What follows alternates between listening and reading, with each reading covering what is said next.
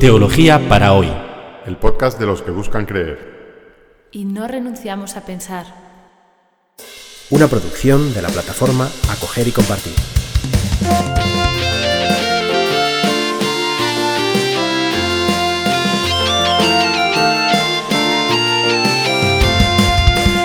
Bienvenidos al episodio 42 de Teología para hoy, titulado La creación, segunda parte. En el episodio anterior, de la creación, primera parte, hablamos de los de cómo surgió el Génesis o los relatos de la creación que encontramos en el libro del Génesis en el contexto de la cultura babilónica, la creatividad del pueblo de Israel, si lo leemos en fe, una creatividad inspirada por Dios, hizo posible estos magníficos textos eh, que estaban en diálogo con una cultura muy sofisticada para aquel tiempo, la cultura babilónica. Y la pregunta que con la que terminábamos aquel episodio es, y bueno, ¿cómo podríamos hacer algo semejante hoy en el siglo XXI? Que es la misma pregunta que cómo interpretar estos textos en el contexto de nuestra propia cultura. Porque la Biblia no está ahí solamente para ser repetida mecánicamente, sino para ser apropiada en nuestro propio horizonte.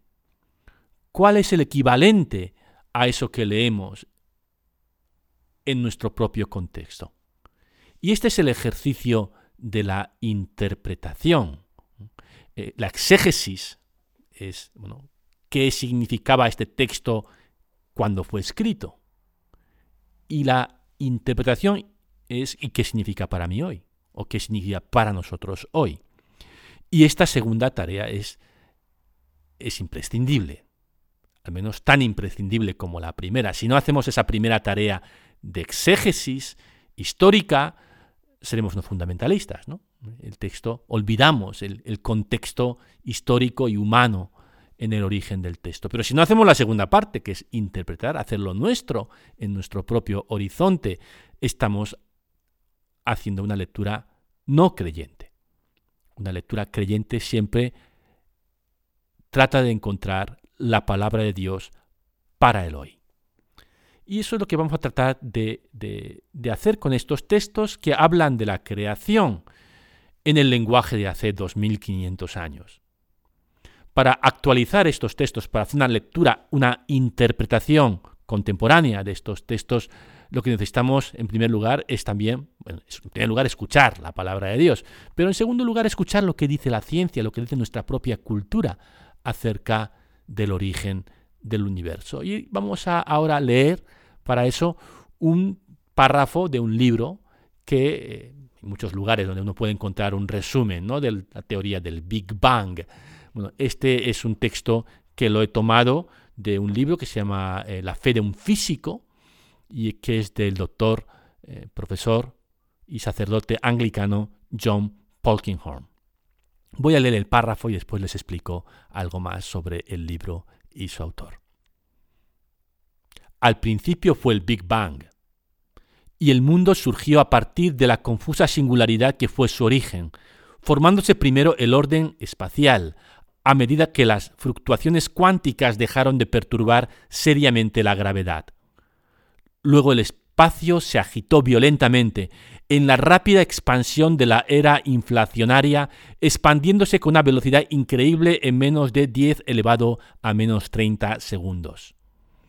La perfecta simetría del esquema de cosas original se rompió sucesivamente a medida que el enfriamiento ocasionado por la expansión configuró las cuatro fuerzas de la naturaleza tal y como las conocemos hoy. Durante un tiempo el universo fue una sopa caliente de quarks y gluones y leptones. Pero cuando había transcurrido una diez milésima de segundo, esta era de transformaciones rápidas acabó, y la materia del mundo tomó la forma familiar de protones, neutrones y electrones. Y así continúa este relato fascinante, yo diría que hasta poético, y como toda buena poesía a veces no se entiende, eh, del origen del universo según la teoría del Big Bang. Estos, estos quarks, al enfriarse, forman protones, neutrones y electrones, Estos, al seguir enfriándose, forman los átomos. Los átomos, en forma de enormes nubes, empiezan a agruparse, formando galaxias, estrellas, y cuando hay suficiente densidad de hidrógeno en torno a un núcleo, eh, entonces empiezan las reacciones de fusión, empiezan a lucir las estrellas. Y así sucesivamente hasta, hasta la formación de nuestro Sol y esta pequeña roca que orbita en torno a él que llamamos planeta Tierra. Pues bien, este es el rato que hoy hace eh, la ciencia física sobre, sobre, la creación y que pueden encontrar en muchos lugares, eh, de una manera más o menos semejante a esta. Este texto que hemos leído es de un libro que se llama La fe de un físico de John Polkinghorne, editado por Salterre. Y es un libro estupendo para aquellos que quieran profundizar en la relación entre ciencia y fe y en concreto en este tema de la creación. Escrito por Polkinghorne, que es un gran físico británico, uno de los eh, físicos que pusieron que pusieron las bases teóricas de lo que se llama el modelo estándar de las partículas y que, bueno, a los cuarenta y tantos años de edad dejó su cátedra en Oxford de física y se hizo sacerdote, sacerdote anglicano. Y bueno, hoy es uno de los mejores eh, autores expertos que uno puede leer para, para este diálogo entre la física y, y la teología. Bueno, pues eh, la teoría del Big Bang nos relata el origen del universo con una gran detalle hoy y, después eh, toma su relevo la teoría de la evolución de las especies, que nos relata desde el origen de la vida sobre el planeta Tierra esas pequeñas eh, seres unicelulares simples que fueron las primeras formas de vida que existieron hasta la evolución de todas las demás especies hasta llegar a esta que nos llamamos Homo sapiens sapiens. Ese es el relato de la ciencia. Y la pregunta es cómo encajar este relato científico, estos relatos científicos sobre el origen de las cosas, con eh, la fe cristiana sobre la creación. Y, la, y la, respuesta es que es bastante fácil. no, no, no, no, es, no es un encaje así a presión, sino que, que las dos teorías o las dos visiones, la religiosa y la, la científica encajan, encajan bastante bien. Encajan bastante bien porque eh, lo, que, lo que tenemos en, en, la ciencia es, es algo distinto de, de, lo que tenemos en la, en la fe o en la teología. Ciencia y fe se mueven en dos planos distintos. La ciencia y la física, en este caso, y, la teología tienen algo en común. Y eso algo en común que tienen es que ambos buscan la verdad. La verdad acerca de la realidad. Y lo hacen formulando teorías que están basadas en la experiencia. En esto no se distingue la fe de la ciencia. Ambos son sistemas de ideas o teorías que, que, tienen, que tienen por pretensión explicar lo real. Entonces, ¿cuál es la diferencia? Bien, la diferencia es que la ciencia se pregunta por lo que eh, se llama en filosofía causa eficiente y la teología se pregunta por la causa final. Es decir, Imagínense que hay un cuadro eh, colgado de una pared. La física te va a describir que ese cuadro está colgado de la pared gracias a una alcayata. Hay un trozo de metal con suficiente resistencia para contrarrestar la fuerza de la gravedad que tira hacia abajo del cuadro y por eso el cuadro se mantiene eh, ahí colgado. Esa es la causa eficiente por la que el cuadro está suspendido eh, en la pared. La causa final es ¿Y por qué alguien ha puesto ese cuadro ahí? La causa final se pregunta por el por qué. Y el por qué presupone que haya un ser inteligente y dotado de voluntad que ha causado algo. Mientras que la causa eficiente se pregunta por la mecánica, ¿no? por el cómo eso, esa, esa causa final ha conseguido el resultado, cuál es el instrumento, cuál es el mecanismo que hace que las cosas sean como son. La ciencia explica cómo ha surgido el universo, cómo ha evolucionado la vida, y la teología se pregunta ¿por qué? ¿Por qué el ser y no más bien la nada? En este sentido, son, ciencia y fe se mueven en dos planos distintos. El padre Lametre, que era un sacerdote eh, belga, que inventó la teoría del Big Bang. Esto es algo que mucha gente no sabe, que el primer físico que propuso la expansión del universo a partir de un, de un punto pequeño, original, eh, y que llamó a su teoría la teoría del huevo primigenio, un nombre bastante poco afortunado, es la misma teoría básicamente que la del Big Bang, el primer físico que propuso esta idea fue un sacerdote católico, padre belga, sacerdote, eh, el padre Lamaitre.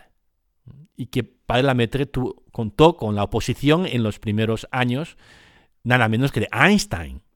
Einstein no quería creer en, un universo en expansión, pensaba que el universo era estacionario, que era siempre igual. Y el padre Lametre fue quien eh, le convenció de que esto, esto no podía ser. Bueno, convenció a él y a tantísima otra gente y después se ha convertido como en la teoría estándar sobre el universo, la teoría del Big Bang. Pero en el origen no todo el mundo veía esto claro en los años 20 y 30 del siglo XX. Bueno, pues les decía que, bueno, que, el padre Lametre escribía así en el año 1936 sobre, el origen, sobre las competencias de, la fe y de la ciencia. Decía así, el científico cristiano debe dominar y aplicar con sagacidad la técnica especial adecuada a su problema. Tiene los mismos medios que su colega no creyente. También tiene su misma libertad de espíritu. A menos si, al menos si la idea que se hace de las verdades religiosas está a la altura de su formación científica. Sabe que todo ha sido hecho por Dios, pero también sabe que Dios no sustituye a sus criaturas. La actividad divina omnipresente se encuentra por doquier esencialmente oculta. Nunca se podrá reducir el ser supremo a una hipótesis científica año 1936. Un sacerdote científico decía estas cosas. La ciencia, la fe, no anula la, capacidad de investigación, no le, da un, no le da un atajo, la fe no es un atajo para la investigación científica, pero tampoco es una objeción a la investigación científica. Si el científico está bien formado teológicamente, como obviamente lo estaba el padre Lametre.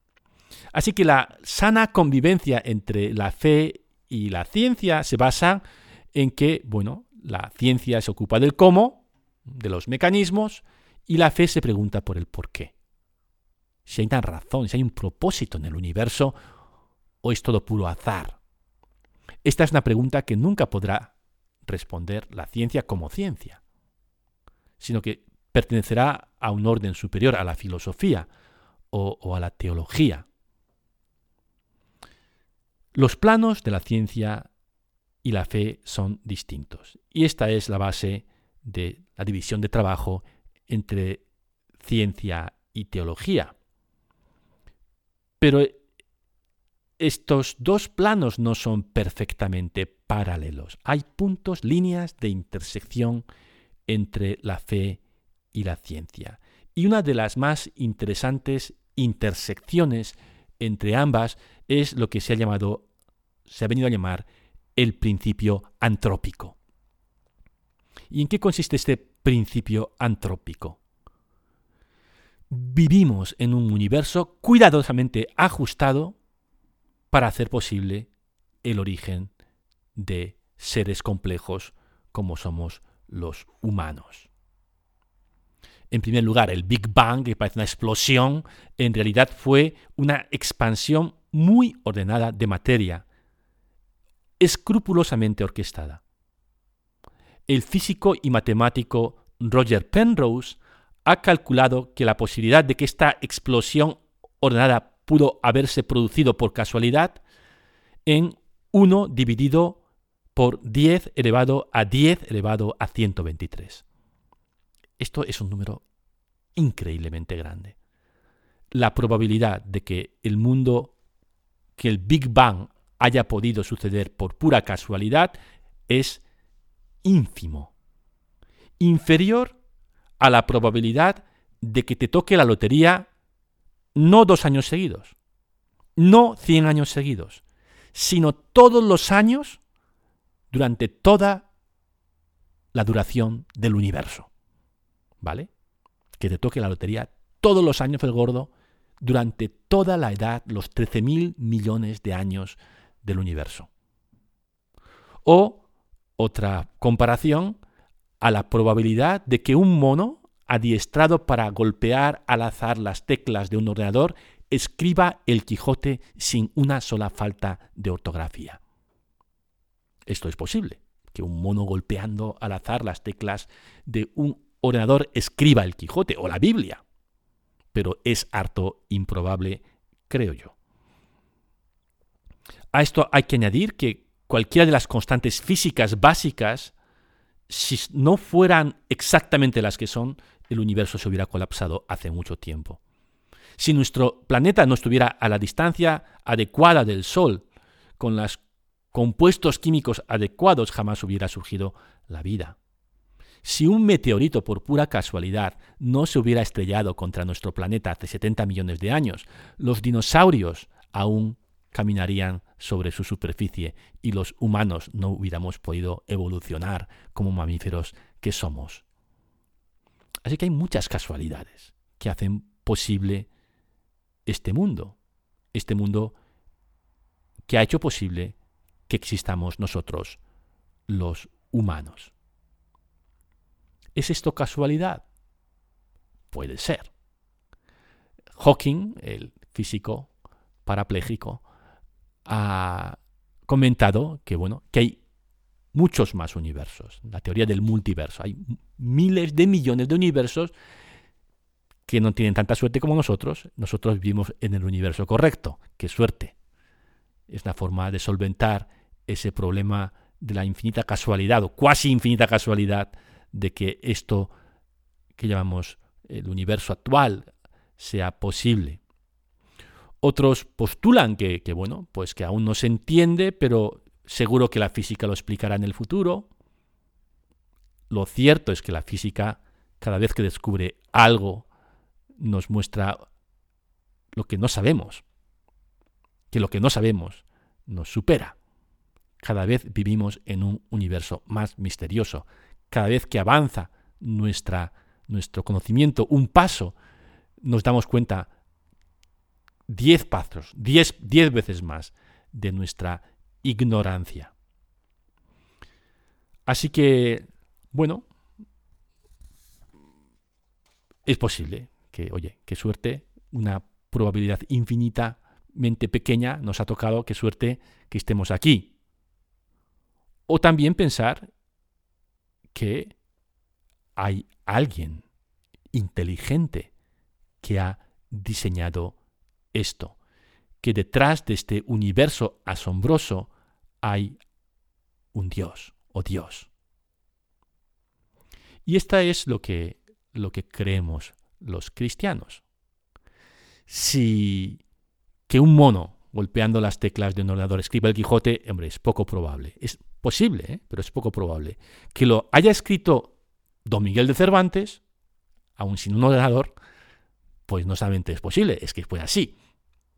Si hubiera un ser inteligente que ha diseñado esto, que ha querido que esto pase, esto que llamamos hoy la vida humana pase, eso explicaría muchas cosas. Es verdad que es una hipótesis enorme. Eh, eh, no, no nos ahorra el vértigo de dar el paso de la fe. Pero esta fe no es ni mucho menos irracional. Como comenta John Polkinghorne, para el que cree en Dios, la belleza racional del mundo físico no sólo es un hecho bruto, sino un reflejo de la mente del Creador. La experiencia estética y las intuiciones éticas no son sólo construcciones sociales o psicológicas, sino indicios del gozo de Dios en la creación y de su justa voluntad. La experiencia religiosa no es una proyección humana ilusoria, sino el encuentro con una realidad divina. Hay una totalidad integradora en la descripción física que encuentro intelectualmente satisfactoria, aun cuando ella deba luchar a brazo partido con el misterio del ser infinito. El creyente y el ateo examinan por igual el mismo mundo de la experiencia humana, pero ofrecen interpretaciones de él incompatibles. Mi tesis sería que el teísmo ofrece una comprensión más profunda y abarcadora que la aportada por el ateísmo. Los ateos no son estúpidos, pero explican menos. Y así con esta reflexión de este gran teólogo y científico les dejo que nos vemos entonces la próxima semana.